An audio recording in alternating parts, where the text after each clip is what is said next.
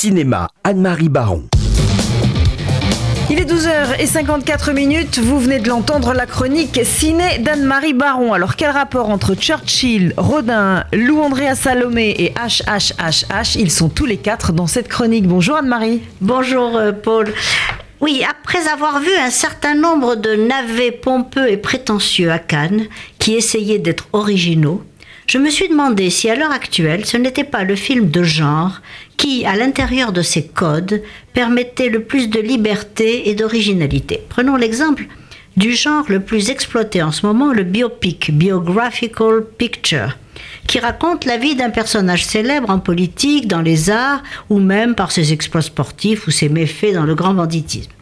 Beaucoup de films récents sont des biopics.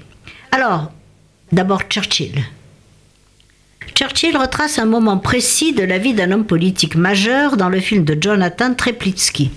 Cet épisode peu connu, c'est l'hésitation du Premier ministre britannique à participer au débarquement que les généraux Eisenhower et Montgomery s'apprêtent à lancer.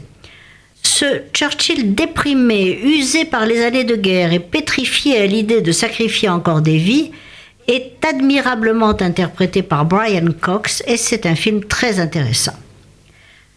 Le Rodin de Jacques Doyon est le portrait d'un sculpteur de génie superbement incarné par Vincent Doyon.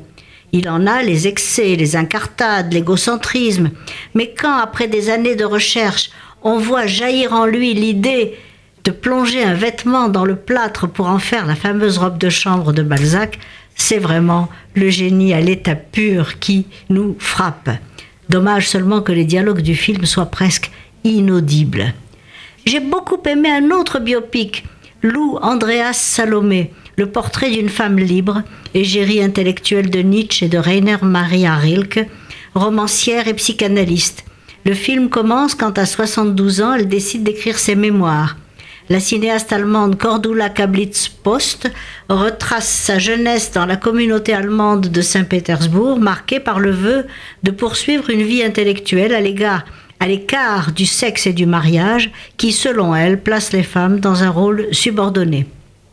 Elle évoque ses relations mouvementées avec Nietzsche, son rôle capital d'élève de Freud et la passion qui l'a unie à Rilke.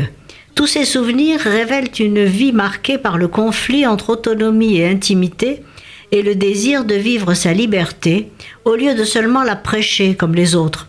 L'originalité du film, comme quoi on peut être original à l'intérieur du biopic, c'est l'utilisation de cartes postales d'époque comme décor d'extérieur et ça change vraiment beaucoup de, euh, de, des autres reconstitutions. Là, le monsieur sur la photo, c'est notre chef qui va pouvoir sauver notre pays.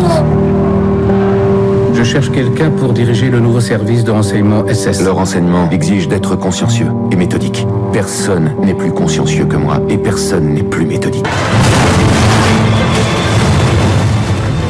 Enfin, le film HHHH, que je ne saurais trop recommander, est un magnifique film historique adapté par Cédric Jiménez du best-seller de Laurent Binet. C'est un biopic d'Heydrich, cet ancien officier de marine déchu pour une affaire de meurtre.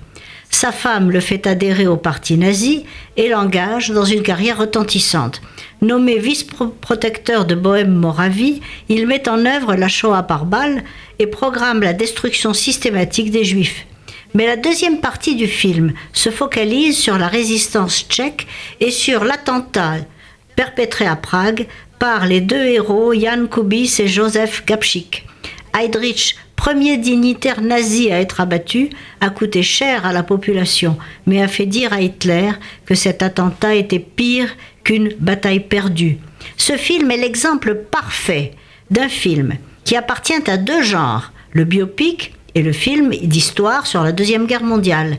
Mais il vaut par une interprétation hors pair, Jason Clarke et Rosamund Pike, par une analyse psychologique approfondie et par une précision dans la reconstitution historique qui en apprend plus que n'importe quel document. Anne-Marie, merci. Alors, dans l'ordre, on, on, commence par quoi? HHH. Ensuite? Ensuite, Lou Andreas Salomé.